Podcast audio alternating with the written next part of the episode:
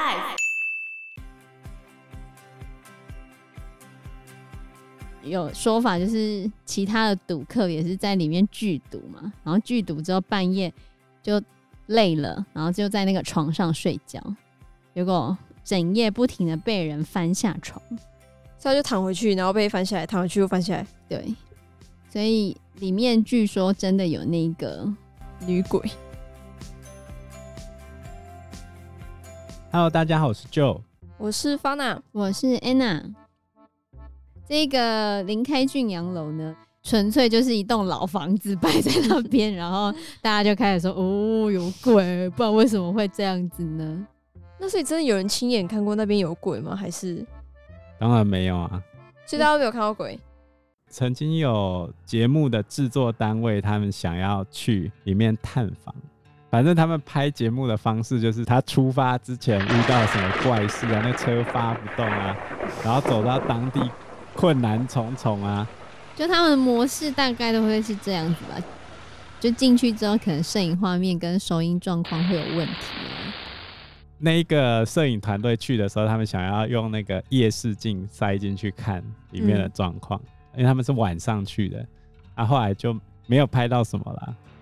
我觉得只是单纯的疑心生暗鬼，其实个玫瑰，对，让我大失所望。所以林开俊洋楼它就是一个老旧的房子。林开俊的后代因为觉得麻烦或者是产权的关系，因为他其实林开俊往生之后，并没有确切的把这栋洋楼留给谁。大户人家到最后你就会变得很麻烦，因为你可能要动的话，就要牵扯到很多人，所以他们就没有办法。来去做维护啊，或者是来去贩售，或者是来去怎样，就产权问题谈不拢。这些房子现在拥有权是就是林家的后代，林开俊的后代啊。哦，对，所以其实基隆市文化局就已经非常多次跟林家联系，希望他们的后代可以来进行老宅的保存再利用，希望可以把它认证为文化资产。但他们家人一直不肯吗？太多人了，只要有一个人不肯，就没办法。这种东西就是这样子，因为以他那这样子，已经应该已经传到第三代了吧？嗯、因为你传到第二代的时候，可能第二代假设就几个人嘛，传到第三代那已经更多人了，那可能就假设十个人都有产权的话，你要十个人都同意，两三个都不见得同意了，然后到十个，嗯，对不对？就很难瞧拢。对啊，瞧不拢。那就玩神奇宝贝就好啊！那我们可以选择把它卖掉吗？一样啊，你要卖掉的话，也是要全部人同意才可以卖掉。那把它留下来到底有什么意义？还是在争那栋楼是属于谁的？不是争那一栋楼是谁，你现在产权只要有一个人，就变成少数派决定啊。对啊，如果今天某一个人不愿意卖的话，你就会卖不掉。哦，都会这样子。人太多了。而且你也未必找得到那个后代来盖章。对，所以其实这个故事，我个人觉得还好。有一个更可怕的，基隆还有一个很有名的故事，叫做七号房惨案。七号房惨案，这个是真实案件，而且他当时候也轰动全台。那这个事情发生在基隆，因为是日治时期的关系，当时候基隆有一个叫海事出张所。就是专门管海洋事务的管理局啊，那里面有一个官员叫做吉村恒次郎，那他跟原配关系已经不是很好，他在基隆这个地方呢，交往到一个小三，有一天小三就跟他讲，我怀孕了。这种人，人家的女儿住了十多年，没有娶她过门嘞，你每天在家睡在一起，你好惨，你有良心啊，跟人家娶回家。吉村准备要纳她当小妾，后来这个小孩也顺利出生了，就是一个女生。而恰好在这时候，他们在一起的事情东窗事发，然后大老婆就去找这个小妾算账，就两边吵架，连原配的儿子都来了。原配带着儿子去小三的房子大闹，大闹。还去打小、嗯，那他们住的这个地方，就是在基隆的一间小房子，大概有四张榻榻米那么大。大概四平大而已吧，那个房间。然后后来这个女婴呢，莫名其妙的死掉了。那他们去验尸的结果就是中毒而死。好，那问题就来了，中毒嘛，要么就小孩子误食东西，要么就被下毒毒死。是被下毒的吧？被原配。于是哎，这个小妾就跑去跟吉村恒次郎说，他觉得他一定是被毒死的。小妾就一直跟吉村讲：“这大老婆，你就要这样放任他吗？”吉村最后下定决心回去找大老婆，趁着大老婆睡觉的时候，用棉被把她闷死，让她窒息而死。然后接下来，他就跟小妾两个联手拖着他的尸体，回到那个四坪大的小房间，就七号房这个地方，然后把它分尸了。分尸完之后，他们把大老婆的尸体装在箱子里面，因为他是海事出张所嘛。吉村借的渔船，跟人家说他要去钓鱼，然后他们就在箱子里面还塞了石头。他们就开船出海之后，把两个箱子沉到水里面去，神不知鬼不觉。正常来说应该就没事了，但是呢，好死不死，有真正的钓客出海去钓鱼，然后他们钓竿往下丢的时候，突然发现钓中大鱼了，然后就拼命拉，拼命拉，拼命拉，结果就拉出那一箱。整箱的肉块。嗯，他们打开看，然后发现是肉块。对，然后就开始找谁被分尸了，然后一路找找找，就把吉村恒次郎的这个事件全部挖出来，然后他背后的这些感情纠葛也全部被挖出来。最后吉村恒次郎被判死刑，然后他的小妾被判十五年。后来七号房这一间房间里面也是发生一些怪事。哦，就是非常有名的基隆七号房产案，当时候全台轰动的一个著名的情杀刑案。你不觉得人比鬼更恐怖吗？是，真的。林开俊洋楼没有害死过任何人啊。对啊，那都都市传说，可是这个是真的。好，我们接下来要到的有很多著名鬼故事的地方，就是我们的台中。那台中著名的鬼故事有哪些？比如说威尔康大火，这是台湾史上最多人往生的一场 KTV 大火警，然后还有废弃的游乐园嘛，然后还有我们今天要讲的乌日鬼屋。乌日鬼屋它也是台湾网友票选十大鬼屋之一。发生什么事？这一个住家它其实是在一九七五年的时候盖好的。那就是在民国六十四年的时候，因为那是一个富商盖的，然后富商在盖这一栋房子的时候呢，其实他可能有缺一点钱，所以他那时候就有跟一个吴小姐交往的非常的好，然后他就跟那吴小姐调钱，就跟他说：“嗯，你可以先借我一些钱呐。”然后他就说他要盖两个人一起住的房子，可是钱不够，所以就跟这吴小姐借钱。这个富商其实早就已经有妻子有小孩了，但是他也是跟这吴小姐在一起，然后还跟人家借钱。后来那吴小姐就真的借钱给他哦，他就一心觉得这个富商会照顾他，对，会娶她，然后会在房子盖好的时候让她进去住，然后变成女主人啊，这样子。想象的非常的美好，然后就在房子落成了之后呢，吴小姐就跟富商说：“哎、欸，房子都盖好了，那你是不是落成的时候要让我进去？因为我是女主人嘛。嗯”就没想到富商的家人根本就不肯，因为他早就有妻子有小孩啊，怎么可能让他再娶一个吴小姐进去？所以富商就没有同意这件事情。就后来就在新居落成的那一天。这个吴小姐就穿着全身红色的衣服，然后在二楼房间自杀，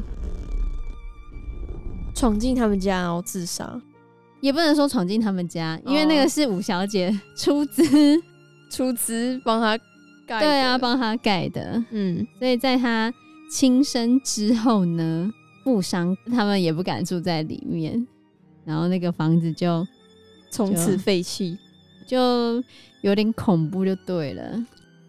传说晚上常常会有女生在哭的声音，这个富商就不敢住嘛，他就转手给别人。对，可是他原本一开始大家想说要集资买下来啊，然后再打掉盖成别的东西。可是又有一个说法是说，这个房子就是那个五小姐出资盖的嘛。那你如果把它买来打掉的话，那五小姐会生气呀，你等下惹祸上身怎么办？而且是真的有发生蛮灵异的事情哦。据说当时有那个里长啊，他就很喜欢赌博。嗯，他就想说这个地方反正有鬼嘛，闹鬼，那我就在里面赌博，就不会有人敢报警，警察也不会来抓嘛。然后就找了三个人跟他一起去打牌，嗯，就打牌打到一半，警方还是真的过来抓，然后他们就吓得半死，拔腿就跑。后来四个人全部腿都跌断了。不过这你可以说是警方真的破门而入导致的吗？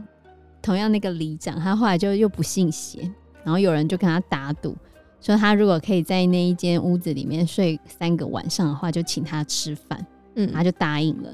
就他答应了之后，他不敢睡在上面的那个床上嘛，嗯、就自己带着折叠床去睡。然后睡到半夜的时候，他就觉得那个折叠床有被人搬动的感觉，他就吓得屁滚尿流跑出去了。所以。他后来就跟人家讲说，做人还是不能太铁齿。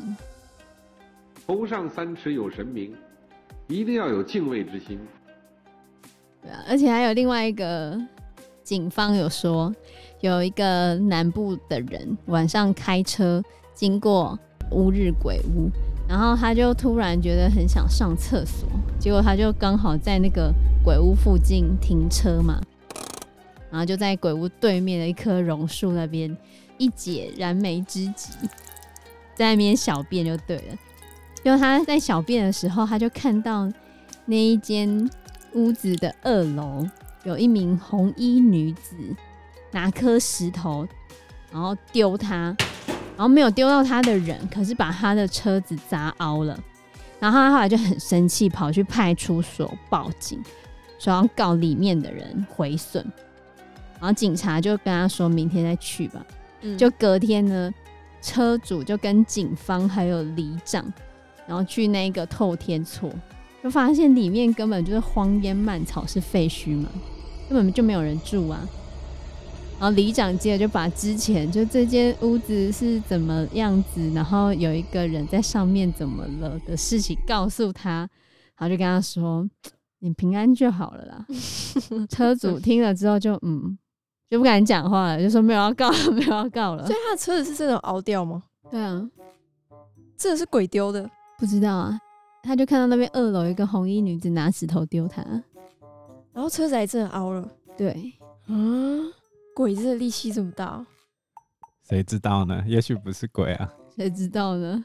然后也有一些人曾经想要试胆，就在里面住一个晚上。结果隔天醒来的时候，就躺在外面的马路上，被移走了。对，然后就是有说法，就是其他的赌客也是在里面聚赌嘛，然后聚赌之后半夜就累了，然后就在那个床上睡觉，结果整夜不停的被人翻下床，所以他就躺回去，然后被翻下来，躺回去又翻下来。对，所以里面据说真的有那个女鬼。对，那就至少他他们出来之后没有被跟吧？被跟比较危险。你怎么知道没被跟？他们通常不会去收金吗？如果遇到这些事情，哦，你说去收金吗？就多年来这一栋透天厝，它其实曾经一楼有变成寺庙过，然后楼上有做五金的工厂，但是就是还是一直不停的闹鬼。因为我们台湾现在的习惯就是，如果那一间变凶宅的话，就会租给一些修炼的啊，或者是拜拜的，或者是道场，哦、让他们去镇压这边的煞气啊。然后很奇怪是，二零零五年的时候就有一场火，就里面就烧掉了，可是其他地方都有被烧伤的痕迹。可是就是在这个红衣女子上吊的地方，完全没有被烧伤的痕迹，就很奇怪，感觉是一个很厉的鬼。对啊，然后他后来已经转手过了啦，就真的有卖出去。嗯、后来传说是有一个庙公，不知道为什么竟然跟这个女鬼冥婚，然后冥婚完之后就没事了。有一个说法是，这个舞女的鬼魂还收留了很多流浪鬼。哦，所以冥婚之后就没有这个事情了。但是呢，有一个命理师，他叫杨登科，他说冥婚之后，这个舞女啊，她还是闹着说要普度众生，必须要放火把这栋房子烧掉。结果这栋房子还真的起火烧了，有真的起火，对，就起火了。嗯，然后结果这个杨登科说，当年房子烧了之后，有一间电视台邀请他跟娶了这个舞女的庙公一起到那一栋乌日鬼屋受访。结果摄影师回去剪片的时候，发现有一个白衣女子在他们受访的画面里面，翘着脚坐在火灾现场的床上，可是现场根本没有这个人。那你跟这个人冥婚之后，你是真的看得到他吗？还是他就是冥冥之中在你旁边？台湾有一个传统习俗，就是小时候都会告诫男生到外面的时候不要去随便捡红包。哦，是路上的红包不要乱捡。因为打开来，如果是生辰八字的话，就要冥婚嘛。是这一打开来就要冥婚吗？对啊，你如果不冥婚的话，你可能会有一些血光之灾或者是什么之类的。你还是宁可信其有，会一堆人出来叫你 uncle 啊、姑丈啊，就跟那个什么抢婚那种感觉很像哦。也有人是为了要改运，所以去冥婚的，都有。冥婚之后可以离婚吗？没有这种事，没有这种事。所以冥婚之后，其实你要有固定去祭拜那个女生啊，因为以前传统女生是不能入家庙的啊，所以你如果没有结婚就往生的话，你就会变成类似孤魂野鬼这样子。对啊，没有人可以祭拜你。其实我觉得现在应该不会这样了啦。就是比较不会说你未婚女子离世之后一定要把你冥婚掉的这种事情就很少，通常会有这种状况，就是比如说女朋友得重病往生，那有可能比较多是这种状况。这就是乌日鬼屋的故事，真的有一个红衣女子在里面上吊，但现在这间屋子已经被烧掉了，没有，现在还在。然后之前有人住，可是最新的新闻是说户口好像又迁走了。哦，就两三年前的时候是有人住的，而且两三年前的时候，苹果日报有去那个乌日鬼屋跟当时的住户来去拍摄。原本那个住户是根本不理那些媒体，就竟然还愿意跟苹果日报聊一聊。然后他就跟苹果日报说他们里面的事情。当时的住户就说，他整天都在里面啊，他撑得住，你撑得住吗？他的意思是说，那个女鬼真的有在里面，他经常会出来，然后被住户骂。这个住户是很大胆是吗？大概是吧。他的意思是他很大胆，他敢住在里面，二十四小时都面对着那个女鬼。然后他就反问记者说：“你敢吗？”然后他跟他的太太就住在一楼，旁边是有那个铁工厂这样子。他就说那个女鬼其实一直托梦叫他帮忙盖那个庙啊。那这样无神论者如果入住的话，会不会改变他们想法？可以让他去试试看啊。你要不要试试看？没有，我不是无神论者，我相信。还有一个比较有趣的，就是鬼屋旁边有一个吊车公司，被苹果访问的时候说他曾经看过。有穿红色衣服的人在二楼唱歌，还是念经这样？嗯，但是他下一句话说是真的人啊，哦、傻眼，魔化的程度太深了啦。接下来我们要来提的这个鬼屋呢，是台湾最知名的鬼屋，可以说是没有之一了，就是它最有名啊。嗯，最有名。而且它几乎可以当做古迹来看待，因为它屋龄已经将近百年了。不管是新闻啊、媒体啊，甚至乡野奇谈，都有以这个地方的传说故事作为发想。这个地方就是我们非常有名的民雄鬼屋。这是刘家古厝，它其实盖在一九二九年前后。是日本统治时期，它其实是一个洋楼的建筑，然后有三层楼高，是蛮典雅的欧式风格。然后本身有着红色的砖块，然后白色的装饰。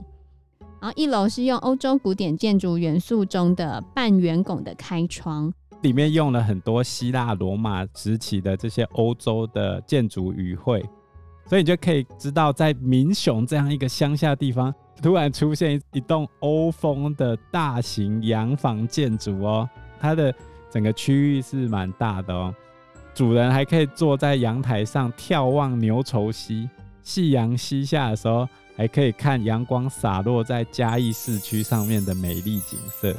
你就知道这一家人多么有钱，有钱呢、而且他的古厝上面写了四个字，叫做“兄弟和乐”。兄弟和乐。他希望盖这个洋楼，他们的兄弟们住在这边，可以一家和乐这样子，然后团结一心啊，事业经营有成。当年盖这一栋建筑物的主人叫做刘荣儒，他是大地主的儿子，也是日本时代第一届打猫工学校的毕业生。公学校是给汉人念的，日本人念的是小学校。打猫就是民雄的古称。然后刘荣儒毕业之后，还是有继续研读汉学。然后他在国画、书法跟写诗都非常的在行，是一个饱读诗书的人。后来他继承他父亲的工作，就是收租嘛，大地主。然后他不止这样，还转型投资商行，有开设了三泰合资会社。专门经营一些民生必需品，像肥料啊、水泥啊之类的，然后他们就进入了商业的领域，所以财富累积就更加惊人了。所以他后来就花了高昂的金额，然后盖了这个精致的洋楼。而且他们其实，在地方上面，到现在他们都还是地方上的重要势力哦。在日治时期，他们有当过庄长。然后现在又有人是农会干事长、乡长、县议员，都是来自刘家，对啊，所以他们家都还在，而且都还在嘉义县，算是非常厉害的地方势力。是哦，他们并没有没落，可是为什么他们祖宗的洋楼竟然变成鬼屋？这民雄鬼屋的故事很多，最有名的故事就是。因为这是那个刘家的古厝嘛，然后就是在这个民雄鬼屋旁边有一个古井，传说在这个刘家里面曾经有一个悲女，她就想不开，后来投井自杀，然后死掉之后就变成当地的阴灵，就阴魂不散。有一个说法是，那个投井自杀的悲女其实是受到当年主人的虐待。然后他受不了长年以来的羞辱，所以就投井自杀。然后自杀之后就变成厉鬼，然后给刘家报复。嗯，然后后面又说，在日治时期的时候，有日军经过这个地方，没有地方可以居住，就跟刘家借了这个洋楼居住。嗯，但不知道为什么，他们竟然开始拿着枪互相扫射，哦，全部的人都死光了。然后厅里面就剩下满满的士兵的尸体，也有一个说法，就是说是在战后的另外一个版本是说是战后的国军也是一样，经过这个地方跟他们借了屋子来住，结果不明原因互相把彼此都射死了，嗯，这样子，所以就从此之后里面就有非常多恐怖的事情。